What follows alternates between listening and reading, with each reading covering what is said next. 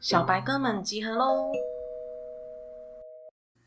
嗨，大家好，我是 Ann，欢迎大家来到今天这集的《职场小白哥生存之道》。我们今天这集是职场小人特辑，参加的人有伊娃跟 Jamie。耶！嗨，我是伊娃。Hello，大家好，我是 Jamie。嘿，我们今天这集的企划其实就是来自于刚那个 Jamie，Jamie 是我的主管啊，伊娃是我老板。然后这间公司很奇妙，两个两个老大都经过很多，嗯，反正遇过很多职场小人啊。然后呢，Jamie 他分享给我们一个很夸张的背黑锅故事，然后他还因此背了一堆警告，大过小过，哪有一堆啊？明明就一个生界而已，一个生界，正解而已。了不起。哎、很少人是出社会之后才在背这些东西的哦。对啊，我以前当学生时期的时候，我我都没有背过这种东西，而且他学生的时候被记大功，真的，然后然后出社会之后被记生界，没错。他很特别。那你要先跟我们分享一下你那个故事吗？好啊，就是我之前的工作单位是行销部，然后那个时候我要协助活动部处理一件事情。那活动部他们那时候接了一个呃一个团体活动，是只要参加这个团体活动的人都可以获得一张旁边购物中心的餐券。那这张餐券我们在采购的时候，一张就要支付九十块的成本。那这个活动大概人数将近有快千人哦，所以那个呃餐券的成本是非常的高的。那那个时候他们拿到了这个餐券之后呢，就他们的专员就拿着这一箱餐券到我面前，然后就跟我说，能不能请我帮他做系统入库的动作？因为他们部门没有人会处理，所以我就人很好心的帮他做了系统入库这件事情。那同时也提醒他说。哦，我这个只是帮你做系统的入库，那你记得票券你还是要收好，就是实际上你们还是要由你们来做保管。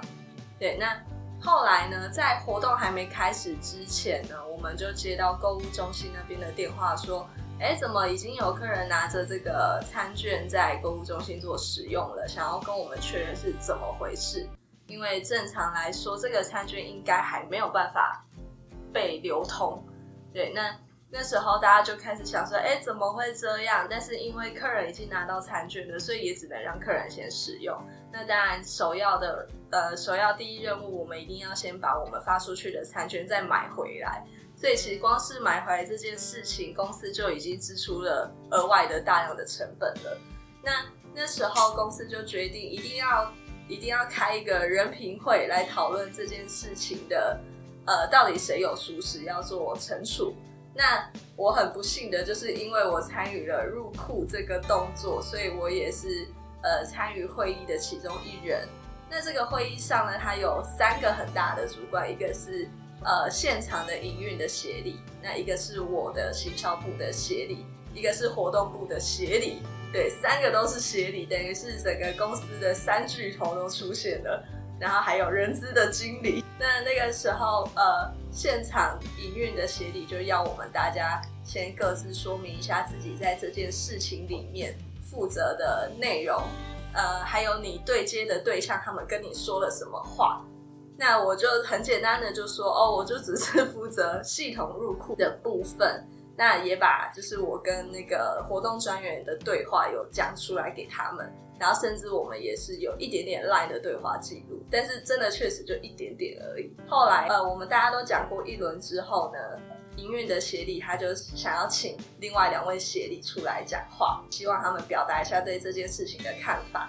那这个时候活动部的协理他非常的高大，他身高将近有一百九十公分，然后他的体重体重我就不好说了，但就是很壮，嗯对，非常的壮硕。然后他的位置是坐在我的正对面，然后我们之间大概就是距离大概就是五十公分而已，那个桌子非常的窄五。十公分太近了吧？哎，五十哎是吗？还是五十公分是你们要亲上去七十哎好，反正就是非常的近就对了。然后那时候他就他就要要发表他的想法，这个时候呢，他就用手拍着桌子，然后站起来，然后用他的右手比出食指，然后对着我，他就直接说：“我觉得，对，他说我觉得这件事情从头到尾会发生，都是因为你。”然后当下呢，我就愣住了，我就想说：“哈，关我什么事？”但是当然我也不敢说出来。那他的说法是说，他觉得我明明知道说他们的活动专员是新人，可是我却没有尽到提醒他的责任，就是告诉他说你这个票要怎么发放。但是当下我的心情是，这不是你们自己的活动吗，为什么是要由我来提起这件事情？对，但是因为那个主管的气势太强大了，所以我整个就是被震慑住了，然后再坐在我的位置上默默的发抖，一句话都讲不出来。那你的主管在哪里啊？我的主管就是一脸瞪大眼睛的瞪着那个协理，然后又看着我，然后后来就轮到客服的经理说话，然后又轮到我的协理，那我的协理他就有直接讲说。我觉得我们的人他就只是负责入库的动作，为什么他会需要尽到提醒的责任？那这个时候活动的协理他又出来讲话啦，他就说：“我们大家都是同一个公司，难道不用互相提醒吗？” 然后我 我们部门就开始觉得，怎么感觉？怪怪的，就是现在不是要讲惩处的部分吗？怎么好像就是有点有点要把这件事情的错都推到我们部门？可是明明我们只是帮忙他们入库，而且是因为他们不会入库，我们才协助做这件事情。然后反正结论呢，就是我们所有的人都被记了一支申诫。好吧，算你衰。对，真的。那伊娃嘞？我最近比较少，但是我可以分享一个我朋友的，就是呢，他在刚到公司的第一天，那个时候我们下面都是啊，应该说我的等级跟他是一样的，就是都是专员，然后我们上面有个主任，然后呢，我朋友第一天他什么事情都不会嘛，那主任就是先帮他教育训练，然后跟他说，那你就先出这个文案，照修改我们另外一个部门的那个官网。结果我们那个新朋友，哎，但是我那个同事呢，他就改好之后也给我主任看过，没问题。然后主任就说好，那你就可以改了。那我的那同事就去改。结果呢，他刚改完差不多十分钟左右，那个被改官网的部门的主管就噼里啪啦跑过来大骂：谁改我的网站？那个标题那么长，谁看得懂？叭叭叭讲一堆。然后呢，他就过来。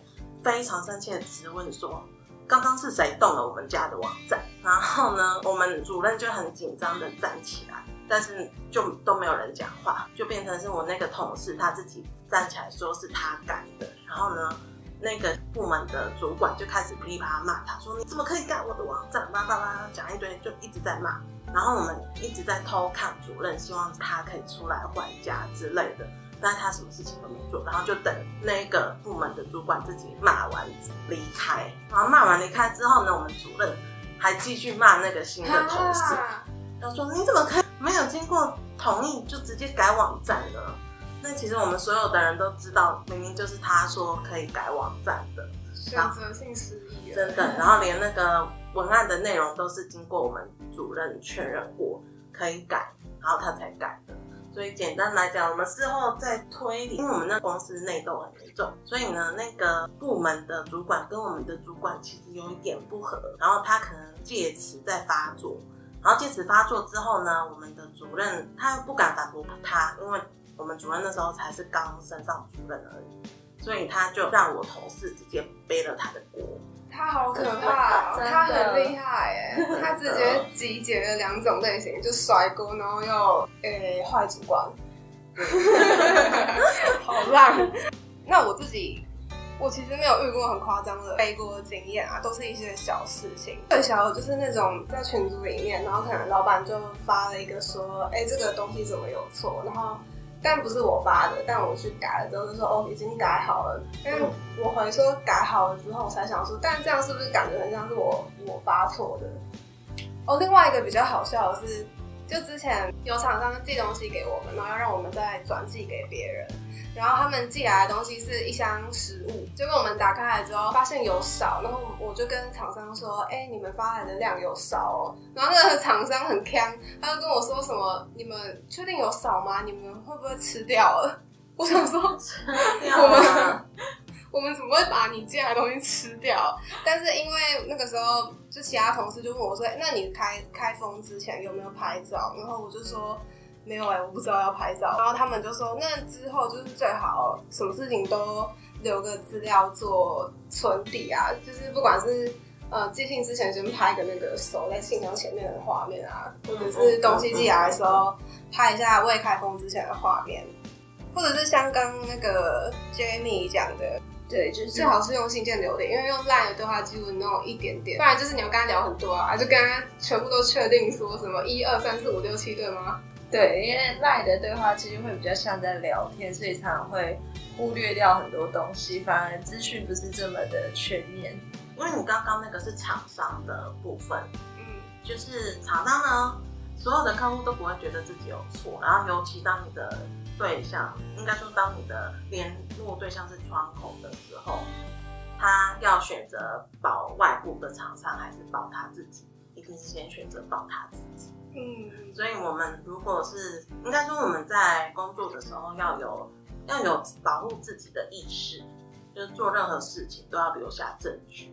然后比如说在 LINE 里面决定，或是电话里面决定好的东西，就呃通完电话之后，马上寄一封信跟他说，我们刚刚在电话里面讲了什么，所以哎，请你帮我确认一下是不是这样。对对对，这个好重要，这真的超级重要的。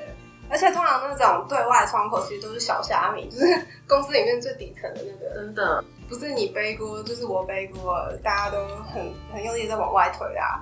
对，而且有的时候我们呃应该说，外面的厂商还要故意帮窗口背锅，这样窗口才会对那个厂商很好。哦，对对对对对。但我发现很多时候真的是大神就赢了，就很多人明明自己底气不足，但是就很大声，像 Jamie 的主管啊，对啊，还有那个刚刚伊爸说的也是主管，对，也是主管，会吵的孩子有糖吃哎、真的。还有另外一种最讨厌的职场小人类型，应该就是在背后告状吧。嗯嗯，像我之前自己有遇到是，呃，我那时候打工的时候做餐饮，我们进去的时候，那个正职带就会说，哎、你准备一个笔记本，他边说我边做笔记。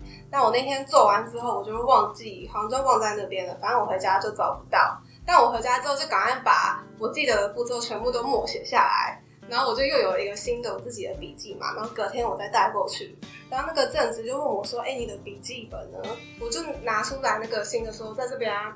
然后他就说：“哦，好啊。”后来我才知道说，因为我就一直觉得他好像跟我不太合，但我后来才发现，他以为我在骗他，然后他有跟老板讲，呃，不是老板啊，跟店长说，这个新人好像没有很认真，你笔记本明明就在我这边，但他说他有啊，他找到我的笔记本，他也不拿给我，他也是很奇怪。那应该是想问你有没有想要认领回去吧？结果你也说没有。有的时候你们会习惯回话回很短，那回话回很短这件事情很可怕，对对就是你回很短，他就会自己想很多。对还不如全部解释完，就跟他说哦，因为我回家发现不见了，所以我又买了一本新的，然后把我还记得的抄进来，这样他就会觉得你超认真。真的。可是后来我就变成超不认真的，然后我就很委屈，而且我很后面才知道，我是听其他人讲的。但是那个同事很讨人厌，所以不管他，就他自他自己有问题。像这种背后告状的，我之前有遇过，就是在我第一份工作哦还很小的时候，那个时候我算是公司的内勤人员，要管两个外包的清洁同事，一个年纪比较大是正职，然后另外一个是 part time 的。我跟正职的那个，我觉得私交很好，嗯，然后私交很好之后呢，我就知道说他其实虽然是正职，但是他也有在兼着做别的公司的清洁，那就是一般如果没事的话，我就睁一只眼闭一只眼这样。比如说可能今天刚好刚好只有要扫两间房间，那他就有很多其他的时间嘛，那他就可以说哦，那他去他去那个洗床单，然后他其实他在洗床单的同时在帮另外一间另外一间公司的人做打扫。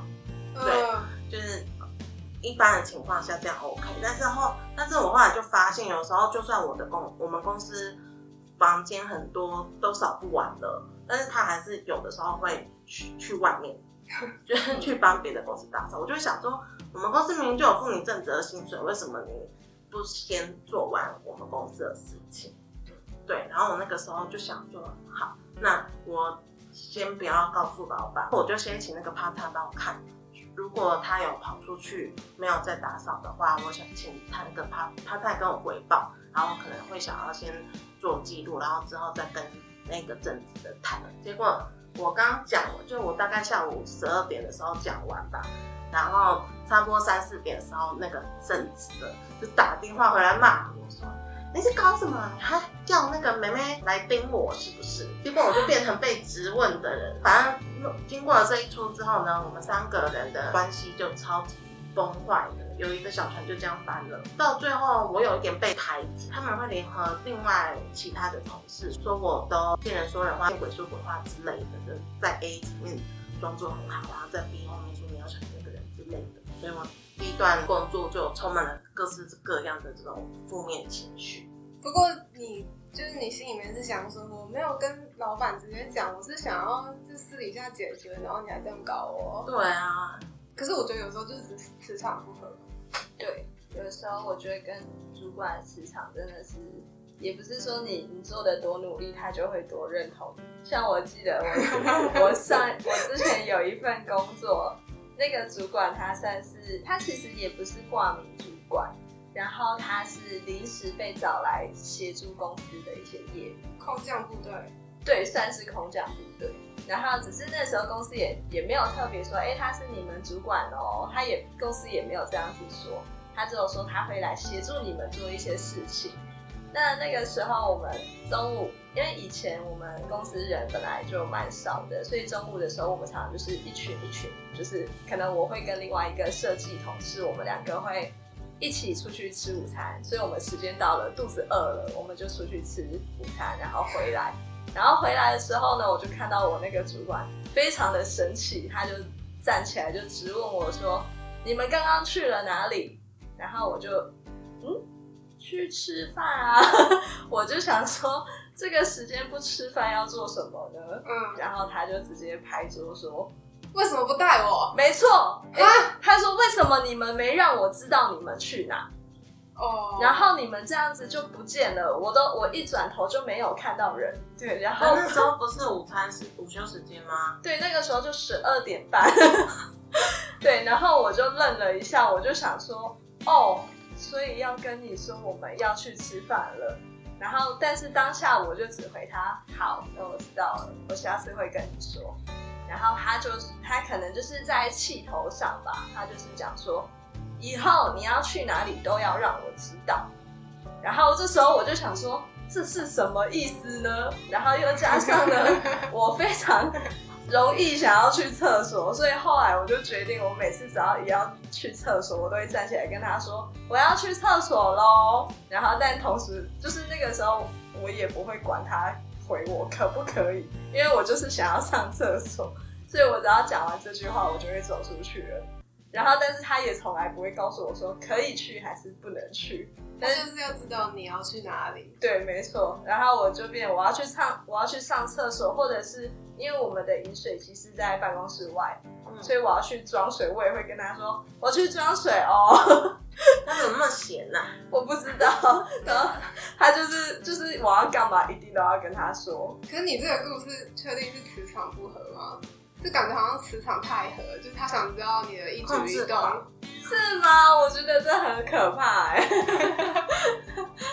可是职场小人真的是，我是觉得很难防啊。而且看，可能有的人很会看面相，但是通常看看外表都看不准嘛。所以其实看久了会看得出来，真假？真的？怎么看？就是应该你看到一个人，就会觉得他跟你合不合的那个感觉。所以跟自己不合，就是 跟自己不合，就是要小心。是啊，但这个就是靠感觉啊。可能我们现在还没有办法领悟这种感觉。嗯，真的。反正如果是啊，如果。在一开始都还不太确定对方到底是敌是友的时候呢，反正就把握一个原则是，旋转他，不是咖啡旋转话，就是你刚刚讲的任何一句话要非常正当，就是都是可以公开公正的，就是就算他有偷偷录音去给别人听，他们也啊，你也不会受到任何。威胁，对，嗯，这样子的话，你才能讲出来。哇，所以谨言慎行。就是不要在背后讲人家的小八卦，对，就是你只要你只要那个关注你的主管或者公司他们在想什么就好。其实你的同事在那边搞小圈圈，可以留意他。嗯嗯，就是听，就算有听到什么其他人的事情啊，通常都是听听就算了，当成就就是听听就算了啦。对，就是不要附和，然后也不要传出去。嗯，那面相上面的？面相上面有什么面相上面嘛，分别吗？嗯，我觉得我不是用面相上面分别，我是用他平常会不会很会抱怨，或者是一直呃一直跟你讲其他同事的碎碎念。哦也比如说他可能会一直跟你说，哎、那个谁谁谁。谁谁谁都一直在跟隔壁部门的聊天，他们不知道在讲什么，嗯，那你就要小心这个在讲话的这个人。可是这种人是不是其实通常人人都会比较好啊？因为他很爱去装熟、就比较啊，social，他就是用别人的八卦去换取别人对他的信任。哦，用八卦来就是帮顶哦。对，就是因因为他不敢把自己的秘密讲出去，所以他从别人收所以讲别人收集到的秘密之后跟你说：“哎、我跟你讲，的秘密你不要讲出去。”那你就会觉得啊，听到的那个人就会觉得说：“啊，你是愿意跟我讲秘密的人，但殊不知那个秘密是别人的秘密。嗯，就是我自己也没有差、啊，反正流出去就流出去了，我就说不是我讲的啊，这样啊，”对，好吧，那听了 好无奈哦。听了那么多故事，希望大家不要对职场感到灰心啊，职场小人防不了，但是你可以保护自己嘛。对，对，没错哦，要什么都要为自己留一点记录下来。哎、好，那我们今天就 我们今天就到这边，大家拜拜，拜拜拜拜。谢谢大家收听今天的节目，希望你们会喜欢。如果您有更多心得想分享给我们，欢迎到 Facebook 搜寻“职场小白哥的生存之道”，找到我们的粉丝团私讯给我们就可以喽。如果喜欢这个频道，也请帮我加到你的最爱清单。我们每周二晚上七点准时上线，下周再见喽，